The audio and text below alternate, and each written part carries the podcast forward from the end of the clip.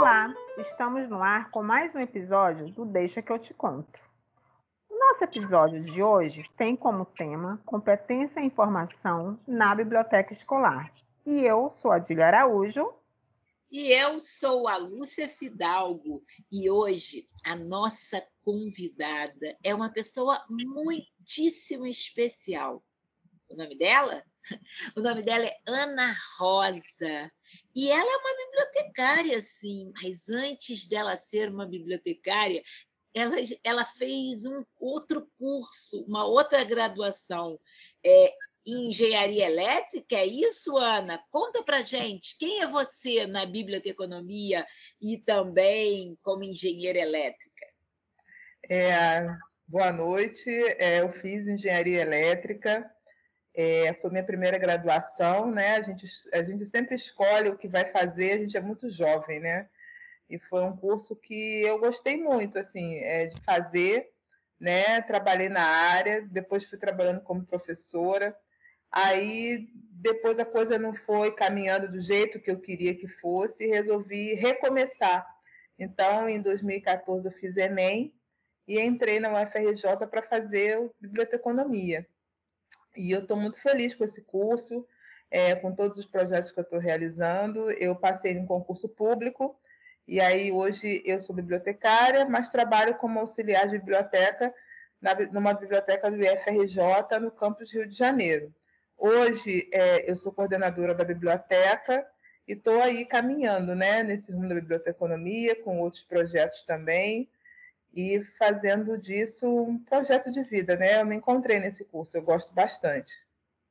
Ana, deixa eu te perguntar uma coisa. A engenharia elétrica ajudou você até que ponto na área da, da biblioteconomia? Na verdade, eu acho que qualquer conhecimento agrega, porque a biblioteconomia tem essa particularidade da interdisciplinaridade, né? Eu não vou dizer para você que você usa a, a, os conceitos de engenharia, né, os conceitos que são tão cartesianos, né, na biblioteconomia, mas ela me dá um olhar um pouco mais objetivo das coisas. A, o estudo da engenharia cria em você uma objetividade, porque na verdade você é acostumado a fazer cálculos de exatas o tempo inteiro. Então isso agrega a, a minha personalidade, né? Então, eu tenho é, essa objetividade nas coisas que eu quero fazer. Eu tenho até, às vezes, um pouco de dificuldade com a subjetividade da área. Mas isso eu acho que contribui muito para a minha formação, entendeu? Na formação da bibliotecária que eu sou hoje, por causa da objetividade. Eu acho que eu consigo enxergar os projetos melhor, é, da melhor forma, com uma forma mais objetiva, sabe? Sem ficar rodando muito. Acho que a engenharia dá isso a gente. Ana, e agora a gente partindo para o nosso tema, né, que é competência e informação na, na biblioteca escolar. As pessoas podem estarem perguntando assim, mas como assim? O podcast fala sobre, sobre mediação de leitura, literatura. Aí, Ana, pergunto para você, o que, que você, na sua, na sua percepção, para você, o que a competência em informação, leitura e literatura têm em comum junto com a biblioteca escolar? Porque a biblioteca escolar é uma biblioteca que ela tem uma particularidade, né? Como o próprio nome diz, ela é escolar.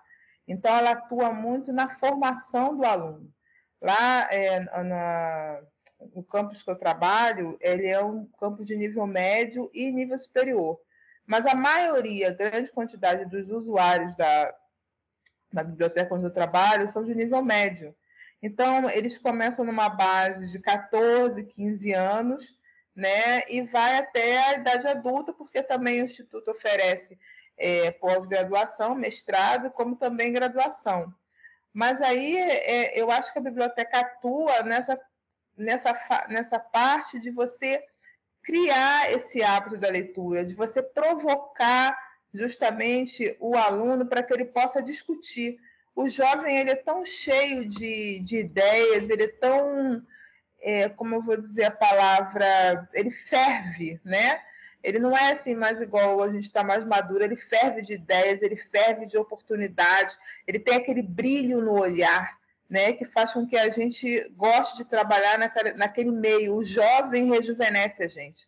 Então, você trazendo isso é muito importante que a leitura, que a literatura também, não só das áreas que eles estudam, das disciplinas da, do curso que eles fazem, mas que atuem também, que conheçam outras coisas. A, a escola tem outros projetos, né, de leitura, tem, a gente tem lá vários encontros, várias coisas que são organizadas na biblioteca para justamente trazer essa conscientização na formação do aluno, que eu acho que isso é muito importante, entendeu?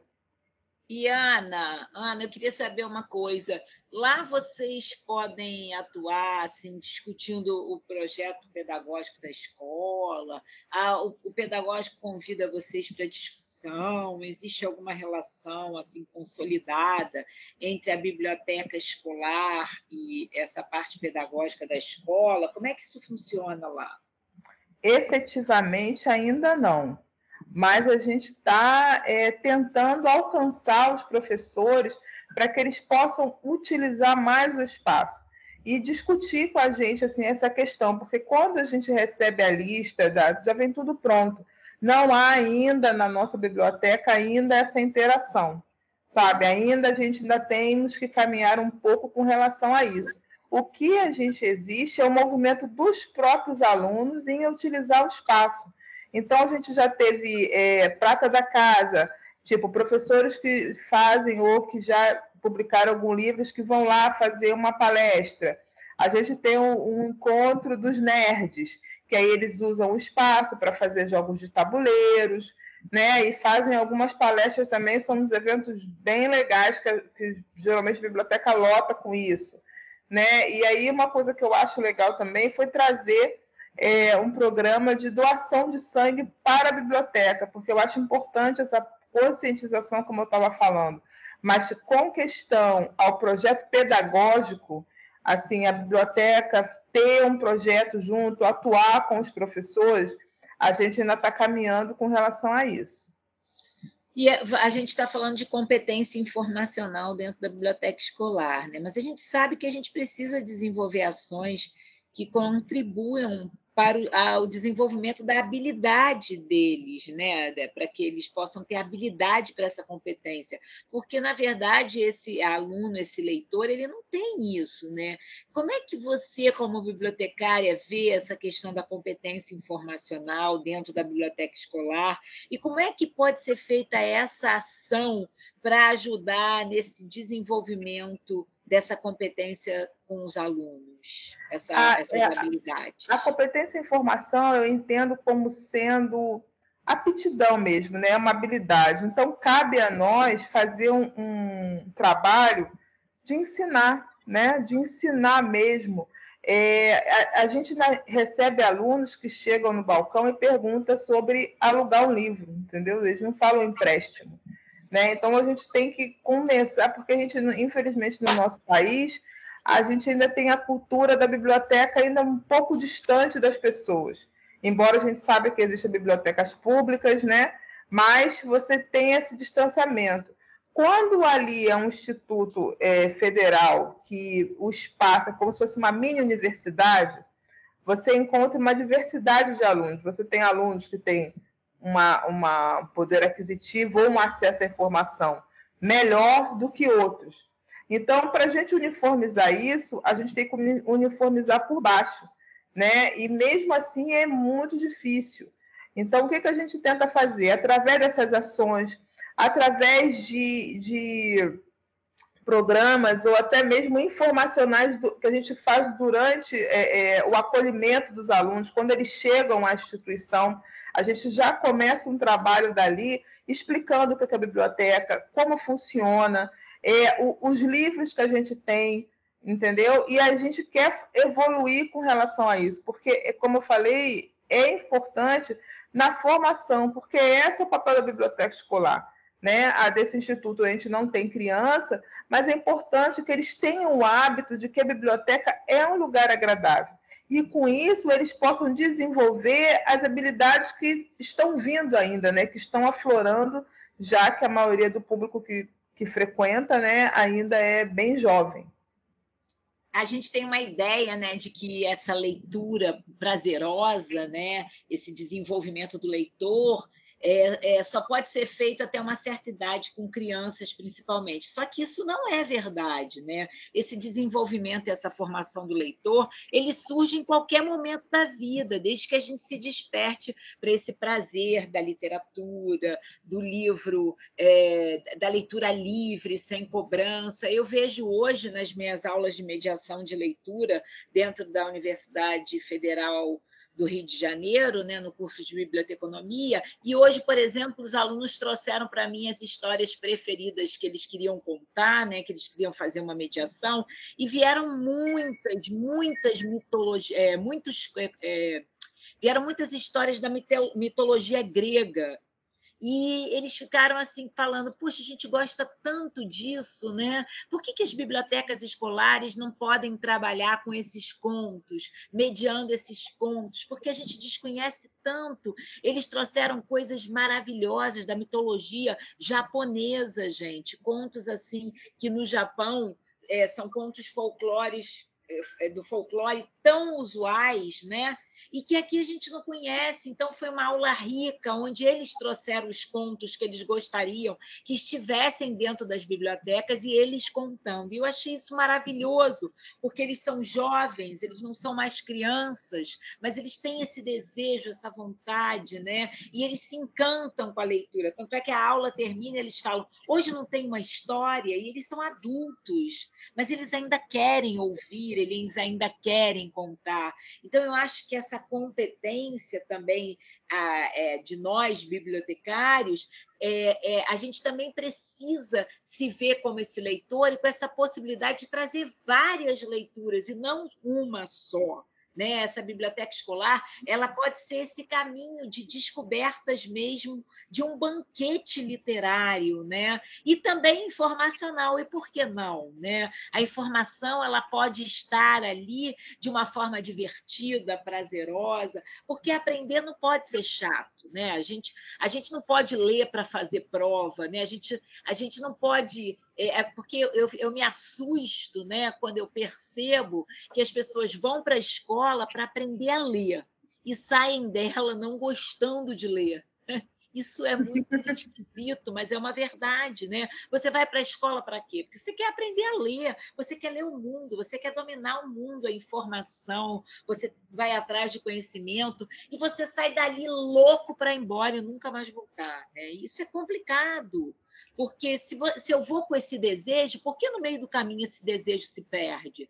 E, e onde é que a biblioteca pode mexer nisso, né? nesse prazer, nessa vontade de aprender? Acho que é uma questão para a gente discutir. Eu acho o seguinte, quando a gente fala em competência em informação, eu acho que a literatura e a leitura caminham junto com isso. Primeiro porque a gente fala muito de formar leitores críticos. E a competência em informação é justamente formar cidadãos, pessoas, homens, mulheres, adultos, é, que saibam que aquela informação pode ser uma informação verdadeira, como pode não ser, e ter o discernimento, a criticidade de conseguir, né, perceber essa diferença. Então, a literatura e a leitura, ela ajuda, né? Principalmente a leitura diversificada, porque quando a gente fala em leitura, a gente fala da leitura de tudo. A informação é uma leitura que está passando na tela do seu computador, que passa no seu smartphone, que passa na TV, que passa no livro, que passa numa revista, que passa pelo outdoor. Então, assim, o tempo inteiro nós estamos recebendo informação. Então, eu acho que a competência em informação na biblioteca escolar nunca, assim, né, na minha, ao meu ver, não pode ser separada do campo da literatura, da formação do leitor. É informação e conhecimento. Entendeu? Caminha junto. Quanto mais informação, mais, mais conhecimento. Né? Então, acho que a competência é isso, é você é desenvolver principalmente o lado crítico, para que é, o aluno saiba distinguir realmente o que é uma informação verdadeira do que é uma informação falsa e ele perceber que toda informação tem sim algum interesse por trás. E como a gente pode fazer isso junto com a literatura e a leitura? Exatamente da forma como eu falei, dando possibilidades para que eles conheçam as obras, para que eles discutam a leitura. Não existe o certo e o errado, é a percepção de cada um. Eu acho que com isso a gente cria alunos competentes em formação, conhecimento e leitura. É, eu estou é, escutando a sua fala, Adília, assim, é, a, a, biblioteca que eu trabalho, né, que é onde, assim, é, já trabalhei em dois tipos de biblioteca, né, que era uma biblioteca especializada, que era na Fiocruz, né, com público altamente, com nível intelectual alto, que ali só atendia pós-graduação, é, é, não era uma biblioteca para atender nem nível médio, né, nem graduação, era na ENSP, então era tudo pós-graduação. E a biblioteca onde eu estou agora, que é uma biblioteca escolar, como, como eu já falei, né, com cursos de nível médio, né, técnico, médio. E aí é, a gente esbarra num problema que são com relação é, cultural, né? A gente tem alunos que não sabem nada, sabe? Assim, que não tem ainda, que a gente tem que é, semear, botar sementinha, sabe? Começar o trabalho lá de baixo, para a gente poder evoluir, porque muitos deles começam, a, como eu falei, assim, começam a usar a biblioteca para pegar, para pedir empréstimo dos livros né, que eles precisam para os cursos, né, que eles estão fazendo, que são livros caros. Eles começam por aí. Então, eles usam para isso. Eles não têm o hábito de ler, né? Eles não têm o costume da leitura. E aí, qual o trabalho que tem que ser feito? É você, como a professora falou, mostrar esse banquete para que eles possam começar a ir degustando a leitura e se encontrarem nela. Porque essa, essa é a grande sacada, porque você precisa se encontrar dentro se encontrar leitor, essa é a palavra. E aí é que a gente parte para outros tipos de comunicação que o jovem, às vezes, ele se interessa mais. Por exemplo, às vezes a gente tem lá a linguagem teatral, porque não deixa de ser, porque ele tem que ler um texto. Aí você tem um grupo de teatro. Até a linguagem mesmo corporal, que a gente também tem pessoas que gostam de dançar, e assim lá tem bastante alunos com relação a isso. Outras que são que declamam poesia, que têm um talento enorme para poesia. Então você começa a perceber que você precisa dar a oportunidade do aluno se encontrar leitor primeiro, primeiro de tudo, sabe? Encontrar qual nicho que eu vou me, me encontrar. Claro que existem outras é, é, preferências ou outras coisas que eles podem gostar, mas tem um que você consegue se encaixar. Tem uns que gostam de rap, que gostam de fazer versos, né? Que, tipo aquele repente, eu esqueci o nome que eles dão agora, que tem uns garotos lá que fazem super bem isso.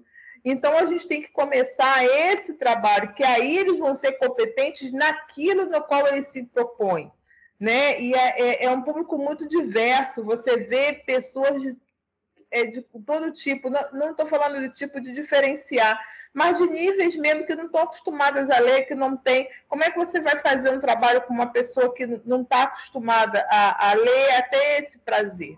Né? Então você tem que oferecer a ele o prazer. O primeiro de tudo, ele tem que se encontrar em alguma coisa do que ele gosta. E aí é que entra o papel da biblioteca, em ofertar essa variedade, como se fosse um self-service, entendeu? Um self-service literário, mas com várias formas literárias, com várias formas de competência. Porque lá a gente vê de tudo, a gente vê de tudo, pessoas que gostam ligadas à, à parte ambiental, alunos que você percebe que gostam de falar de é, Foucault, né? E você vê pessoas que já gostam de, de quadrinho, que lá eu tenho, às vezes, uma prateleira com um gibizinho da Mônica. Então, assim, a gente tem que começar a diversificar isso, esse público, e trazendo uma leitura mais agradável de outras formas, sem ser também no livro, porque eu acho que isso é, é o caminho, é importante isso. É uma forma cultural da biblioteca. É porque, na verdade, a gente não pode entender a leitura como uma leitura só do texto escrito, né? Isso. A leitura ela parte de outros, é, de outro, de um outro conceito, né? Quando a gente fala em leitura, a gente fala dessa leitura que o Paulo Freire fala, né, de ler o mundo, ler as coisas, né, é, ler o nosso ambiente, ler a nós mesmos, né, essa, essa leitura é, que é prazerosa no sentido de que eu leio por quê? Porque eu me identifico com aquilo, né? Aquela leitura tem significado para mim. Uma leitura que não tem significado, ela não vai te atrair nunca, né? E, e esses jo os jovens, os, as pessoas mais velhas também, elas precisam se sentir atraídas pela leitura,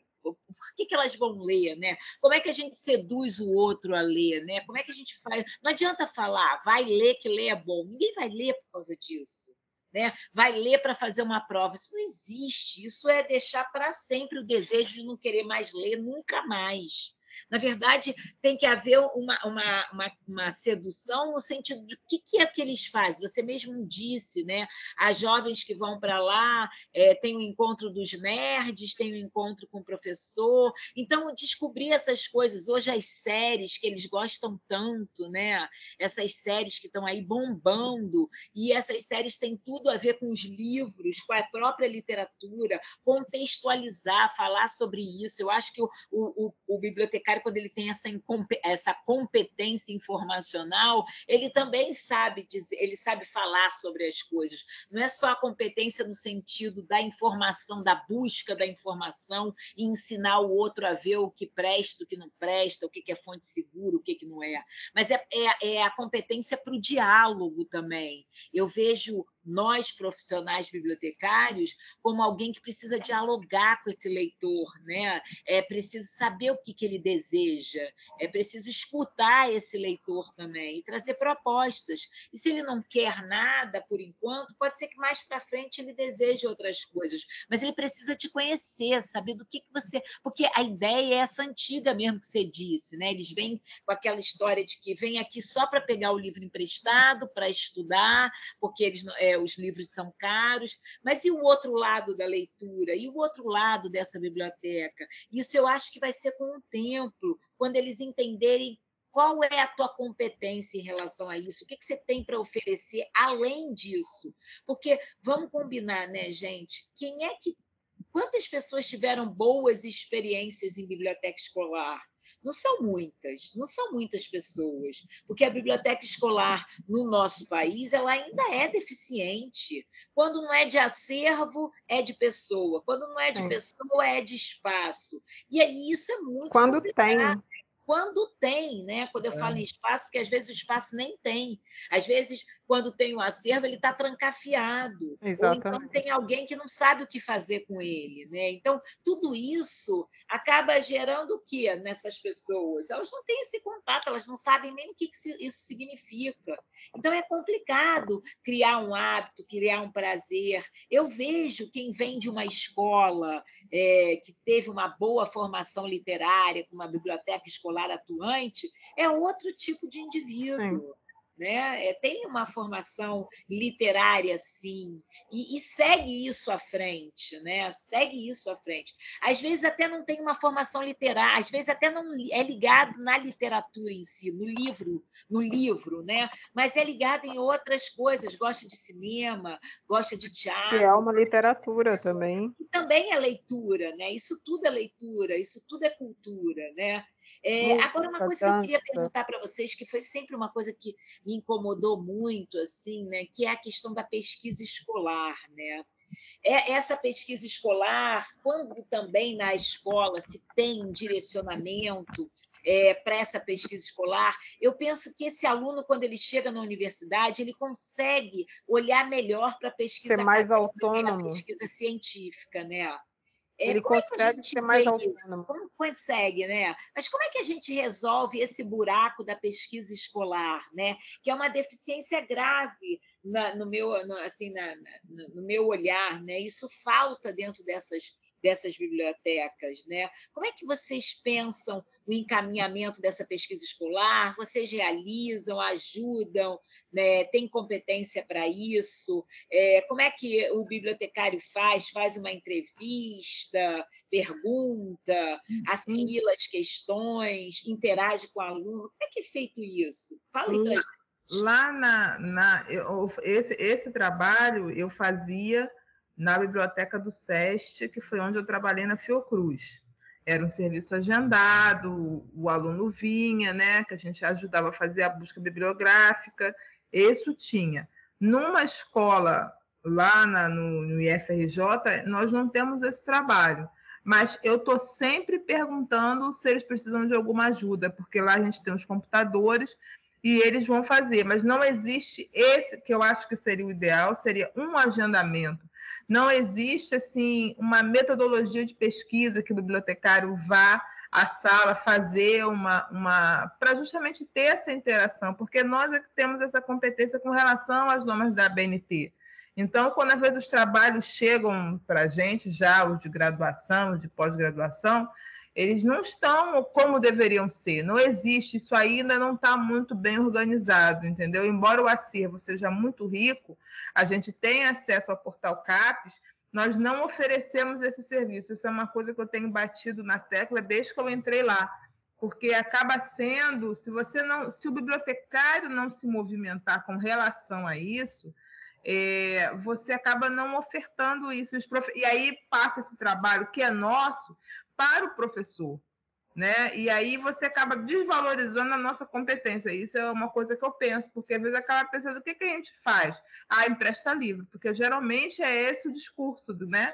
E não é bem assim. A gente tem muitas outras coisas para ofertar com relação à pesquisa. Lá eles estão acostumados a fazer a pesquisa, porque como muito, muitas das áreas são áreas técnicas, os professores ensinam, eles já chegam lá, às vezes, sabendo alguma coisa, sabe? Porque eles estão em laboratórios de pesquisa, lá tem muita pesquisa. Então, ele automaticamente vai se encaminhando por esse caminho mais naturalmente do que com relação ao leitor.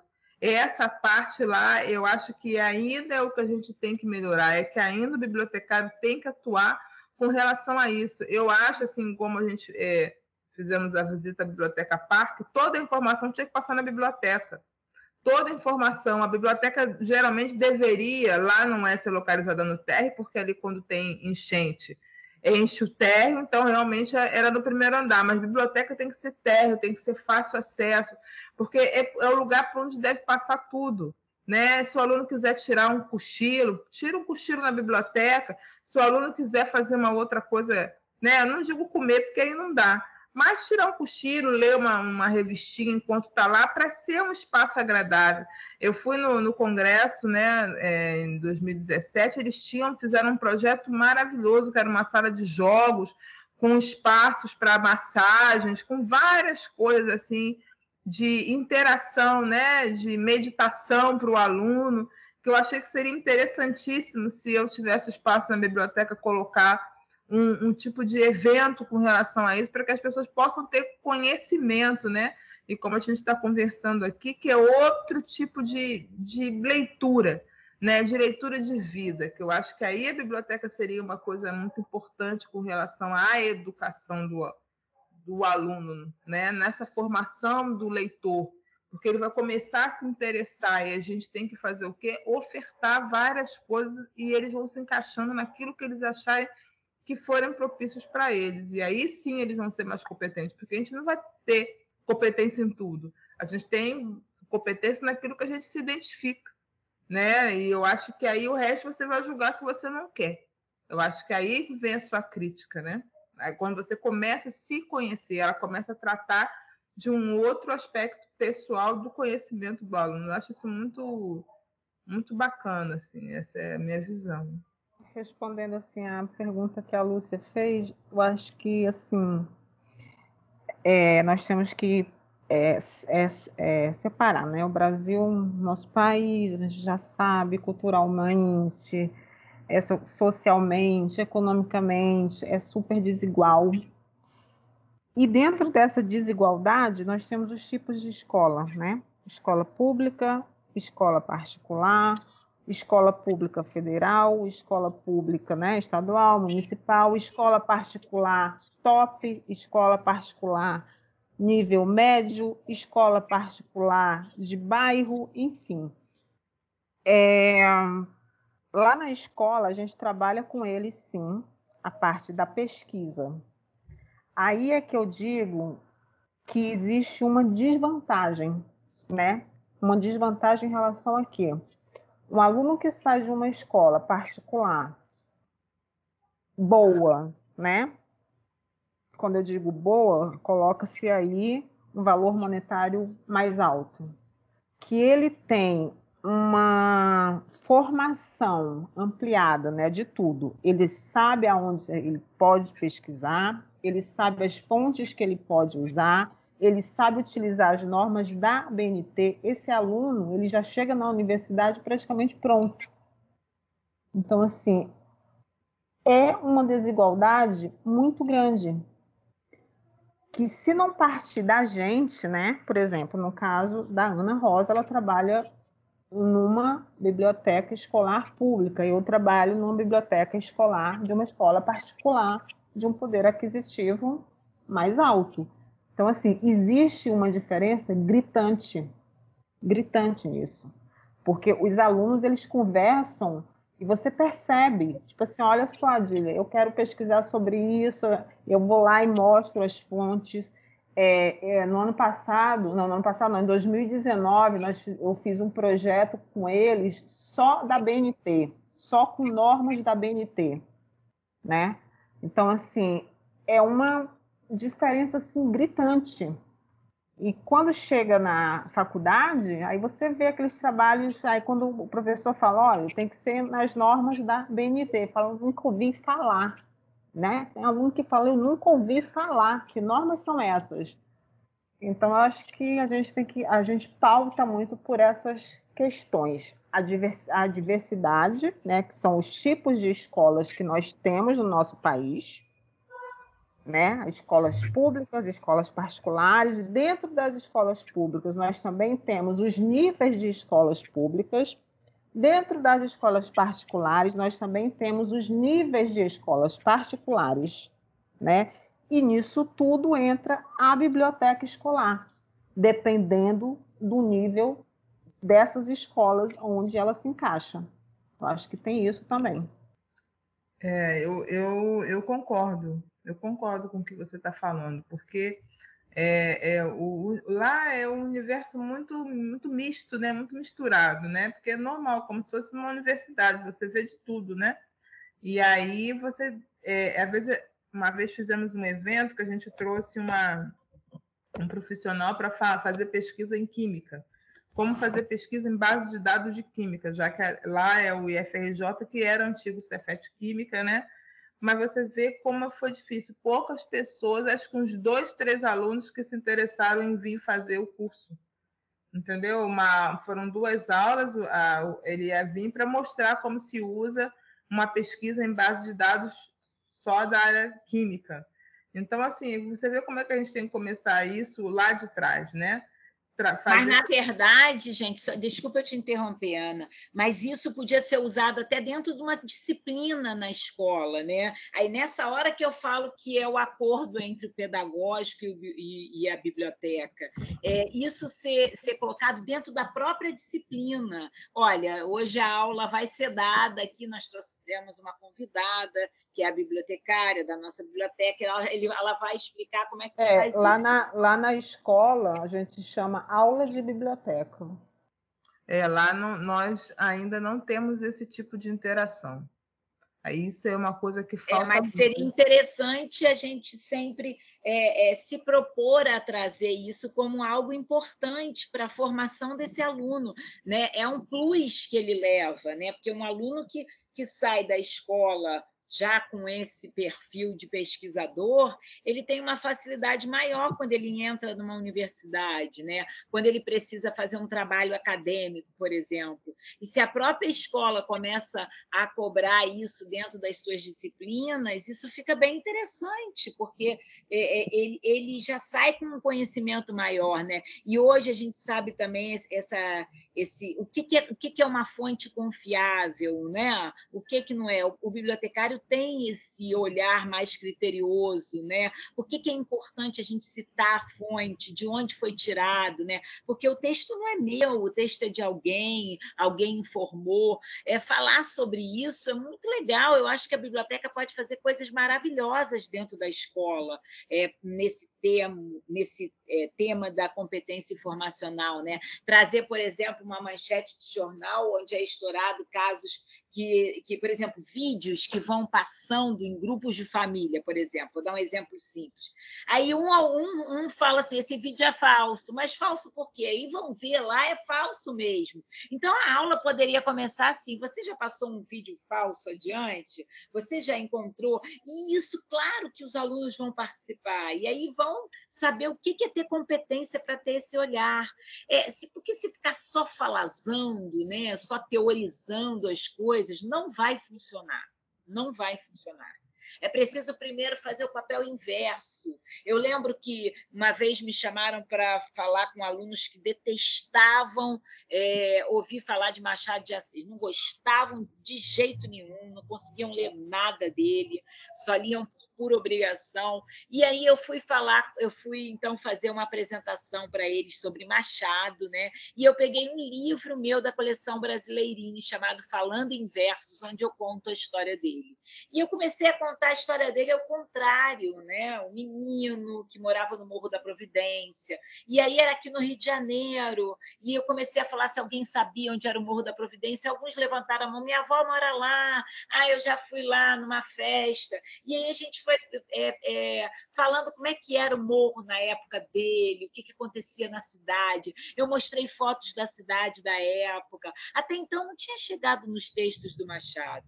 Primeiro eu precisava que eles se apaixonassem pelo Machado, para depois chegar nos textos dele. Olha, foi incrivelmente maravilhoso o trabalho. Porque quando eu cheguei no texto dele, eu peguei um texto que era mais fácil a leitura, que tinha mais a ver com o cotidiano deles, e foi assim incrível o trabalho.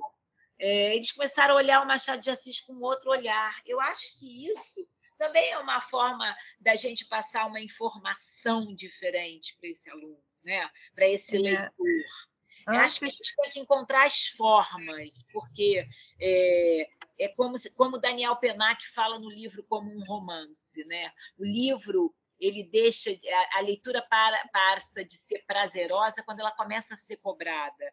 Mas é claro que a escola precisa de avaliações, ela precisa de cobranças, ela precisa avaliar o aluno, mas há avaliações e avaliações, há cobranças e há cobranças. A gente pode escolher o caminho melhor, né? Não precisa ser o caminho mais doloroso. Por que, que a gente tem que ser pelo caminho cheio de pedras? A não ser que a gente queira construir um castelo, igual a Cora Coralina Carolina fala no poema dela. Senão, não vale a pena ter tanta pedra no caminho, como Drummond fala. Né?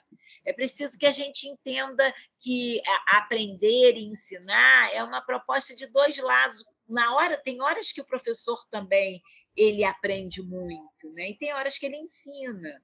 Então, eu acho que quando a gente olha dessa forma mais é, é prazerosa, tanto para mim quanto para o outro, fica muito melhor né, para todo mundo para a gente e para o outro também. Não sei é, a gente teve, antes da pandemia, né, um projeto que a gente já tinha conversado com os professores de literatura, para que eles possam fazer, trazer a aula, porque às vezes é, tem época que a gente vê começa é, eles procurarem livros de Machado de Assis, livros de Lima Barreto, então, a gente fez uma proposta aos professores para a gente fazer uma mediação sobre esses livros que eles adotaram em sala na biblioteca. Né? Aí o professor gostou muito da ideia, mas aí veio a pandemia, porque é, nas aulas mesmo, na faculdade, a gente já trouxe essa ideia nova, né? Vamos conversar, vamos trazer eles aqui para a biblioteca, vamos fazer uma mediação de leitura com relação a isso, para ser um apoio, né? Um apoio ao professor e também para promoção da biblioteca, ela precisa aparecer, né? Porque se você não sabe nem que existe, ela vai continuar a ser o que ela, o que ela sempre foi. E o diferencial disso é o bibliotecário. Né? Então é sobre isso que a gente está falando. Assim, além da competência em formação, é trazer, é brilhar, justamente isso, entendeu? E com isso vai crescer o interesse do aluno com relação é, a tudo, a todo o aspecto social do, da biblioteca, a você conhecer mais a literatura, conhecer outras formas de abordagem, porque pô, quem que não gosta né, de uma história bem contada, tipo, vocês contam, entendeu? Contador de história, assim, a gente fica lá igual adulto mesmo, não tem, não tem idade para isso, né? Então, uma mediação bem feita, em que eles possam falar e, e né, fez a leitura do livro, que no caso seria obrigatória para o trabalho da disciplina, mas falar de uma forma descontraída sobre o que achou, a gente trazer assuntos importantes, eu acho que tudo isso ajuda na formação do leitor e essa parte da competência informacional, aliado ao projeto pedagógico, né? Isso é uma coisa que eu acredito. Mas, assim, ver a pandemia, a gente não pode dar continuidade a essas conversas, né? Mas a gente está caminhando com isso lá, caminhando. Ana, você contou, né? Um dia nós estávamos, estávamos conversando e você me falou sobre um projeto que você foi convidada a participar, é né, um projeto da escola que você foi convidada a participar como representante da, da biblioteca. Eu gostaria que você falasse sobre esse projeto, contasse um pouco mais sobre ele e sobre a sua, a sua participação. É, esse projeto é porque lá nós temos a Semana da Química, né? É uma semana muito interessante, muito rica, onde os alunos vão mostrar os projetos de pesquisas e tem os orientadores que são os professores. Então, dentro desse, dessa Semana da Química, surgiu um projeto que era o Black's Beautiful. Então, era um projeto onde levavam sobre alisamento de cabelo, alisamento de cabelo negro, então, o processo químico do alisamento. Né? A, a história começou por aí. E aí, é, esse projeto é, é, foi um projeto muito legal, porque eles apresentavam qual a reação química do cabelo, para o cabelo cacheado ficar liso, o que era bom, o que não era. E aí mostravam as fotos né, de pessoas negras da, da, do Instituto, e servidor não tinha quase, também caiu nessa, nesse nicho, né? não tem quase servidor negro na, na, na, na instituição. E aí tiraram foto, colocaram, ficou. Aí eles arrumam a sala, fazem uma, né, fazem um cenário para poder apresentar. Cada projeto tem esse tipo de trabalho. E aí desse projeto nasceu o Afro Sapiência, porque a ideia desse projeto é justamente dar visibilidade a ator, autores, autoras negras que estão aí escrevendo, né? As pessoas não conhecem, né? Quem é uma Lélia Gonzalez, né, e outras que tem por aí falando, né, sobre essa, essas autoras, porque lá também tem muito essa questão é, forte com relação à negritude, né, do, do, do negro, assim, a, a, o jovem ele é contestador, então você tem muito essa visibilidade. Então eles foram me buscar na biblioteca a professora veio me convidar porque os alunos falaram que lá na biblioteca tinha uma bibliotecária negra, se não queria participar, participar do projeto. Então, eles foram até.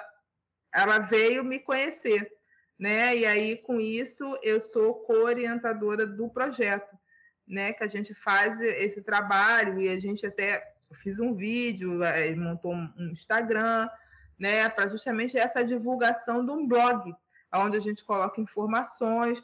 Então, assim, foi bem bem divulgado, os, os alunos que participaram do projeto gostaram muito, né? Porque a gente aprendeu muito, eu também aprendi muita coisa, pude ensinar um pouco do que eu sabia, mas eles também é, aprenderam, e até hoje é, o projeto está continuando um pouco mais lento, né?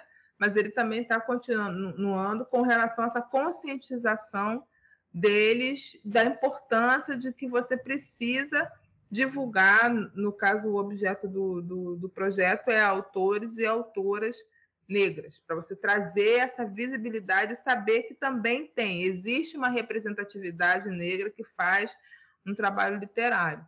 E aí sim, aí foi um trabalho, está sendo um trabalho muito prazeroso assim para mim, porque é, é, você consegue mostrar, divulgar e você ter uma representação, né? Você tem uma graduação e aí você consegue chegar, que às vezes ainda são poucos.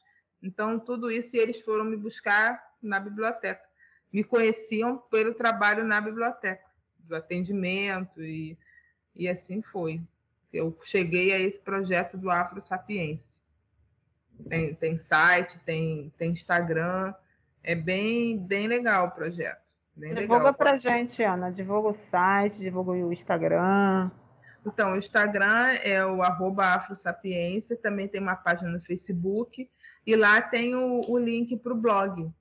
E aí é, é, é a gente está sempre colocando alguma coisa, falando é uma coisa que eu, a professora falou sobre lendas, né? Lendas africanas também, que muita coisa se explica do comportamento que a gente vai trazendo lá de trás dos nossos ante antepassados. É, é, é um projeto bem interessante que eu sou muito feliz em participar. Lúcia, você quer fazer mais alguma pergunta? Não, acho estou ouvindo aqui a Ana falar e fico encantada.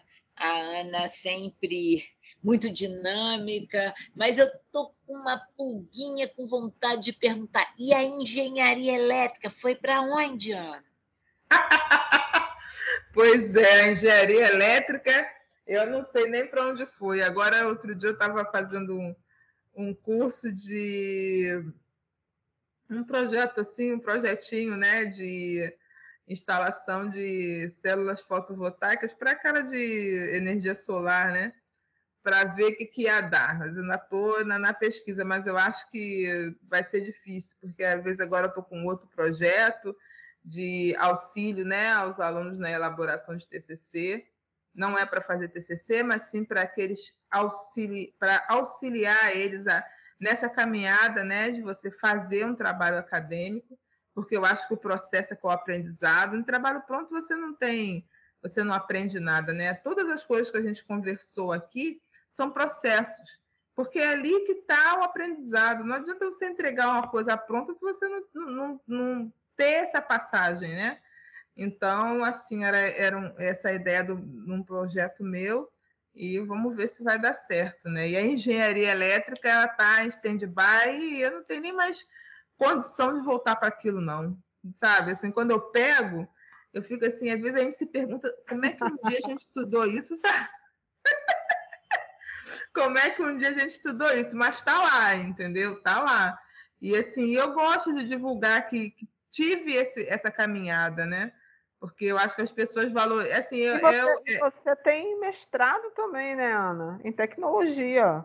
Tem, então, mas o mestrado em tecnologia ele não é ligado a um artefato tecnológico, e sim a um pouco do que a gente falou, a aperfeiçoamento sim. de técnica. Porque a tecnologia, o conceito de tecnologia é o aperfeiçoamento da técnica. Tudo que você consegue fazer de uma forma melhor, mais eficiente, você desenvolve uma tecnologia para isso. Então, esse meu mestrado, ele é todo voltado para a gestão, entendeu? Então, me ajuda muito com relação à gestão, a esse olhar de gestão, sabe? E, e, mas até quando a gente fala assim, mestrado em tecnologia, a pessoa já acha que é uma coisa muito... Não é dizer que foi simples, não, não foi, mas é mais ligado a você fazer o melhor de forma mais eficiente do que a um artefato tecnológico em si, ou um desenvolvimento de um software, ou alguma coisa Eu assim. lembrei agora, sabe de quê? Da aula do professor Danilo. Lembra? De, é, e do que, do qual ponto específico você está falando? Lembro dele, claro, mas de qual ponto? Quando específico? ele falava, né, sobre software, aquelas coisas todas, é, tecnologia, isso. né? Aí teve uma vez que caiu num concurso, não sei se você lembra. Caiu. Caiu uma questão, a gente falou, porra, professor, olha só o que você. Caiu, caiu, sobre navegabilidade. Até hoje eu me lembro disso. Sobre navegabilidade. O que, que era navegabilidade? Caiu no concurso. Exatamente, caiu. exatamente. Caiu no concurso. Mas é, é, é um mestrado bem interessante. É no Cefet, né, que eu fiz. Cefet aqui do Rio de Janeiro mas ele, ele te, esse sim te dá uma interdisciplinaridade com a biblioteconomia e com qualquer área, porque ele acaba sendo muito interdisciplinar. Você pode aplicar esses conceitos em várias outras disciplinas, entendeu? É bem, foi, eu gostei muito de ter feito. Na verdade, acho que eu me encontrei mais nele do que na engenharia elétrica. Ana, e deixa eu te perguntar uma coisa. Como é que está agora nesse período né, de pandemia, 2020, 2021? Uns falam assim, 2020, 2021, ano, os anos que não existiram. Como é que vocês estão fazendo? Bem, é, por hora lá a biblioteca a gente não está, porque na verdade esse esse cenário ele está trazendo um desafio, porque tudo é novo. Não existia nenhum protocolo para nada, né? Não existe protocolo para a pandemia, com empréstimo de livros, com relação a como você higienizar. Não existe, porque você higienizar livro você não pode, no máximo tirar poeira, né? Como é que você vai fazer esses livros sendo emprestados? Aí é, é, o sistema de bibliotecas ainda não, não autorizou empréstimo de livros. O que está sendo feito são os alunos devolvendo os livros, né? Para a gente poder. Lá tem muita emissão de nada consta, é, o aluno está se desvinculando da instituição, e aí está é, tá se desvinculando, a gente emite o nada consta, porque eu tenho a listagem em casa mas a gente está desenvolvendo ainda um protocolo, né, para que a gente possa trabalhar. Como é que vai ser essa devolução do livro com a pandemia, com o vírus? O livro vai ficar em quarentena? Como é que vai ser isso? Às vezes não tem tantos, sabe? Então, assim, é uma época tudo muito louco. E acho que qualquer coisa que venha contribuir, qualquer fomento nessa área, vai ser muito bem-vindo. É uma, é uma época que, ao mesmo tempo, uma época difícil, mas eu também vejo uma época onde a gente vai ter que ter muita criatividade para poder saber lidar com isso depois, sabe? Umas, umas novas regras, umas novas, porque tudo tudo novo, porque outras pandemias virão, né? Que é, isso aí é o que é noticiado. Essa está aqui agora e outras virão. E como é que a gente vai se comportar com relação a isso? Com relação ao livro, com relação a tudo, vai existir mais livros é, como já existe hoje, né? Pessoal com Kindle, com mais PDF, né? O, o, o, jovem já tem mais essa facilidade de lidar com o eletrônico, a gente ainda gosta do livro papel, né? Que a gente dá um mais velho, mas o, o jovem lidar tranquilamente com ele de forma eletrônica. Então, são novas coisas que estão vindo por aí e que vão acarretar outras, é, outras tecnologias. Você vê, a gente recebe TCC é tudo já em CD, não existe mais aquele monte de, de, de TCC encadernado. Você vê como as coisas vão mudando, porque o grande problema da biblioteca sempre foi o quê? Espaço. Então, assim, eu acho que nessa época de pandemia é uma época de fomento de muita coisa nova que vai vir por aí. E eu espero que seja uma coisa que venha para mudar, né? Mudar muita coisa. Meninas, nós já estamos com 54 minutos e 55 segundos. E eu vou pedir para a Lúcia fazer a mediação de leitura, tá, Ana? E depois, quando ela terminar, eu vou pedir para você indicar os seus dois livros, falar mais um pouco, né? Onde nós podemos encontrar você é, nas, nas redes sociais, ok? Ok. Lúcia com você. Então, gente, é, eu escolhi uma história para contar, é um conto popular brasileiro que é muito conhecido, mas que eu gosto demais porque minha mãe contava e hoje foi contado na aula, então eu resolvi contar esse conto hoje para vocês. Se chama A Onça e o Bode. E a versão que eu vou trazer é do Silvio Romero que é um grande folclorista brasileiro. E a história começa assim.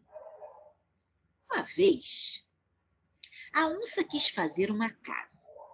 Foi a um lugar, roçou o mato, para ali fazer a sua casa.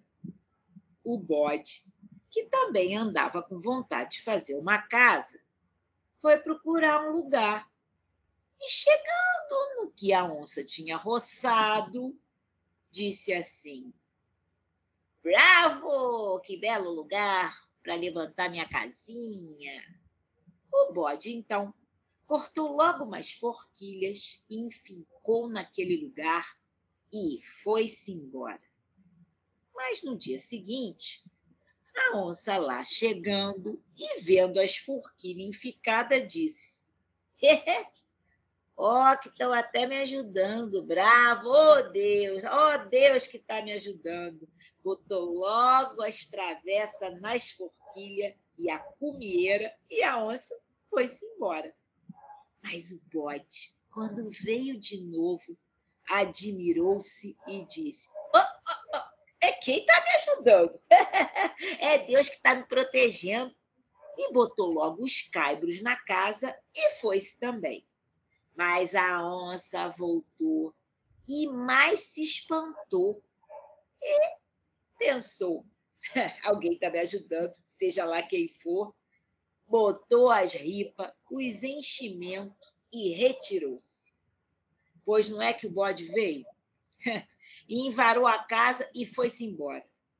Mas a onça apareceu e cobriu a casa. O bode veio e tapou. E assim foram, cada um por sua vez.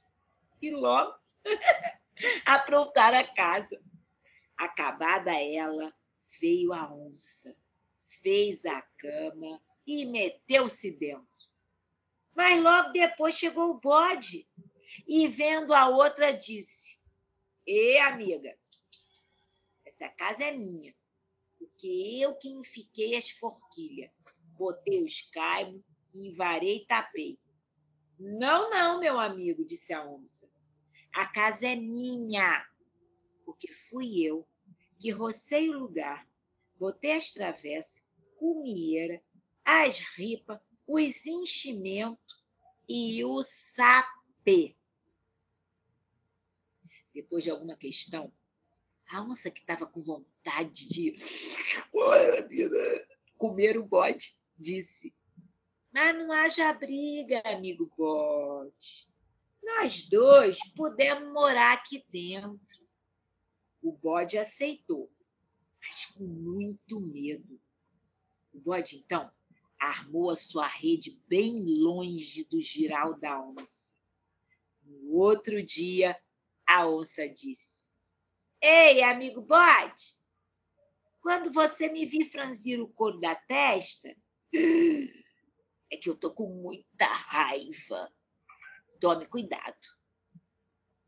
E eu, amiga onça, quando você me vir balançar as minhas barbinhas ali na goteira e dar um espirro, você fuja, porque eu não tô de caçoada.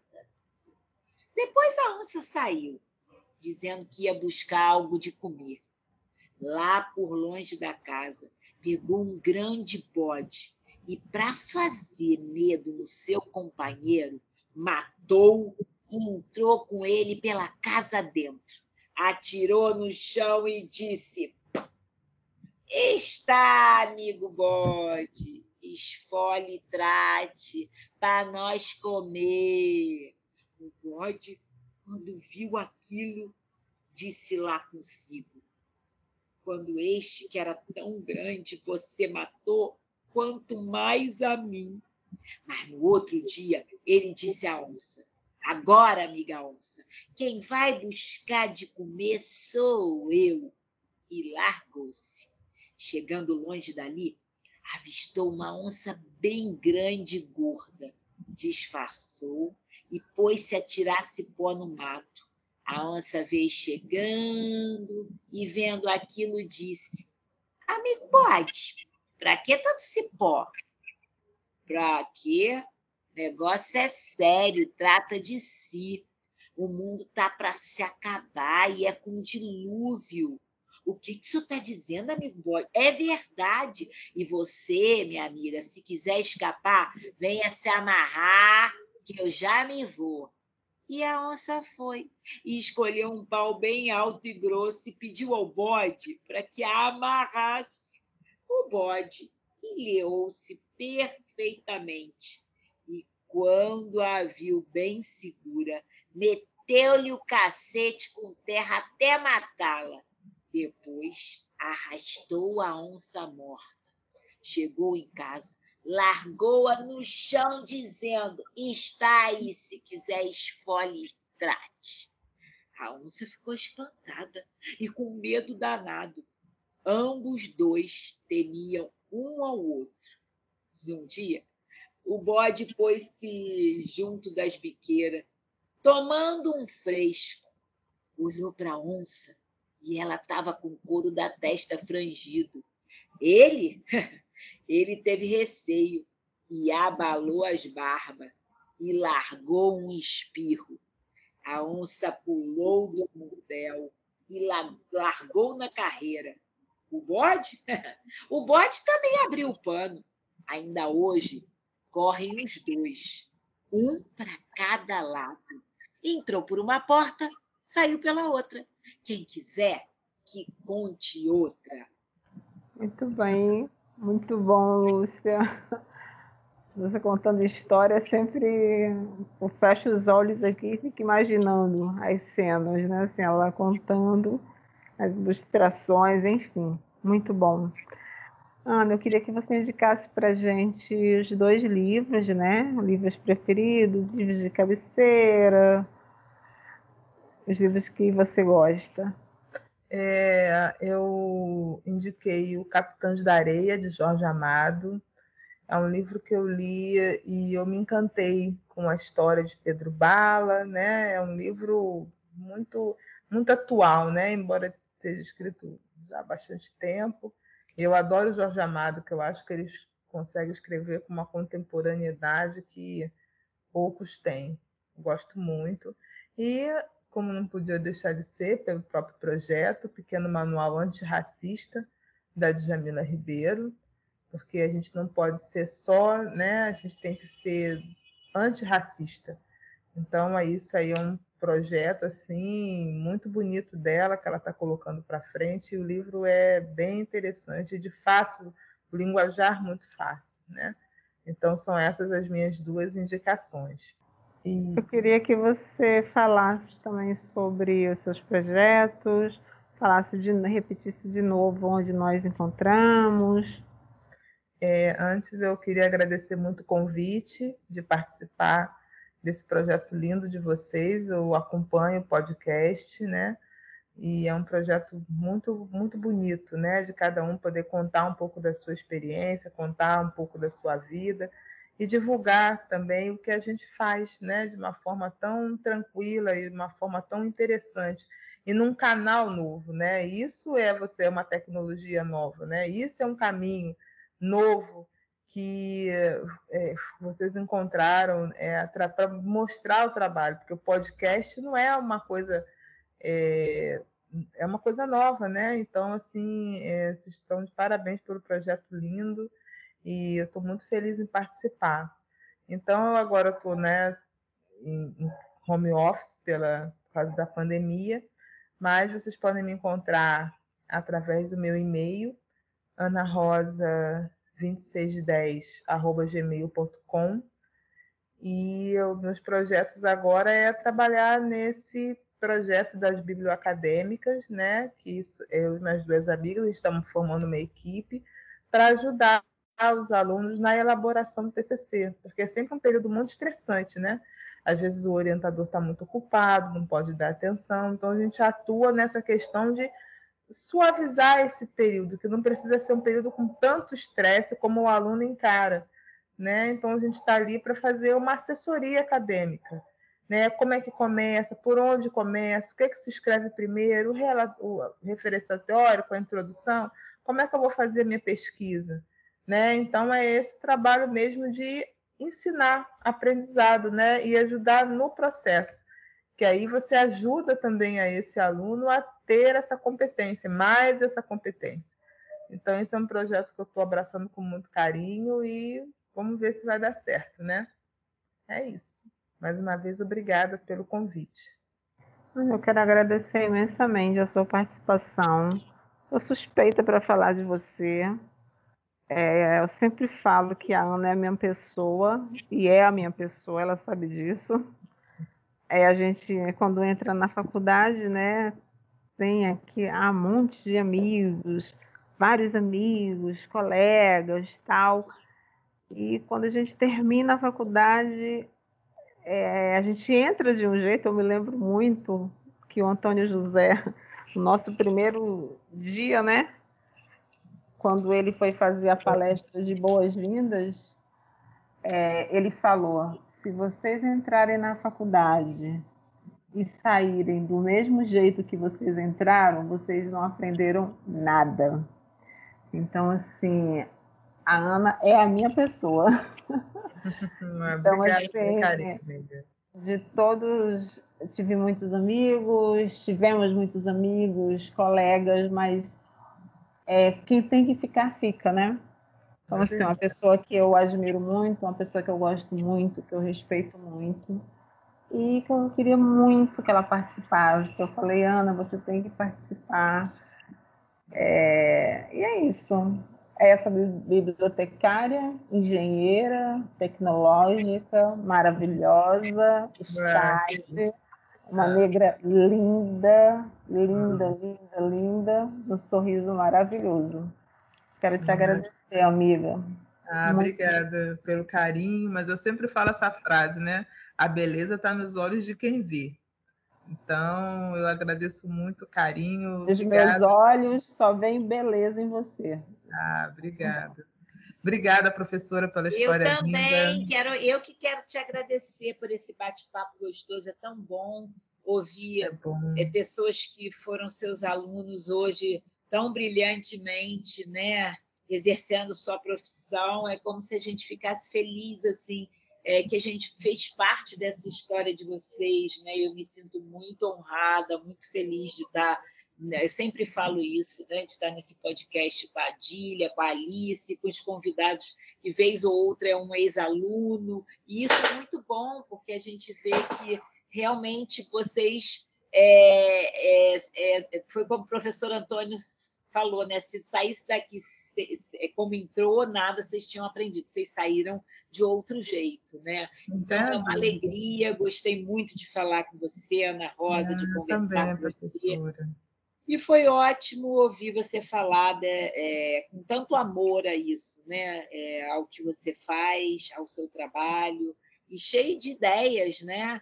É, olhando essa pandemia como um momento de criação, e é verdade, a criatividade nasce da falta. Então, como falta tanta coisa para a gente hoje, a gente está buscando coisas que nos complete, né? E que e traga mais é, harmonia, conteúdo para o nosso trabalho. Muito bom nossa conversa de hoje. Ah, foi ótimo, eu também adorei, adorei.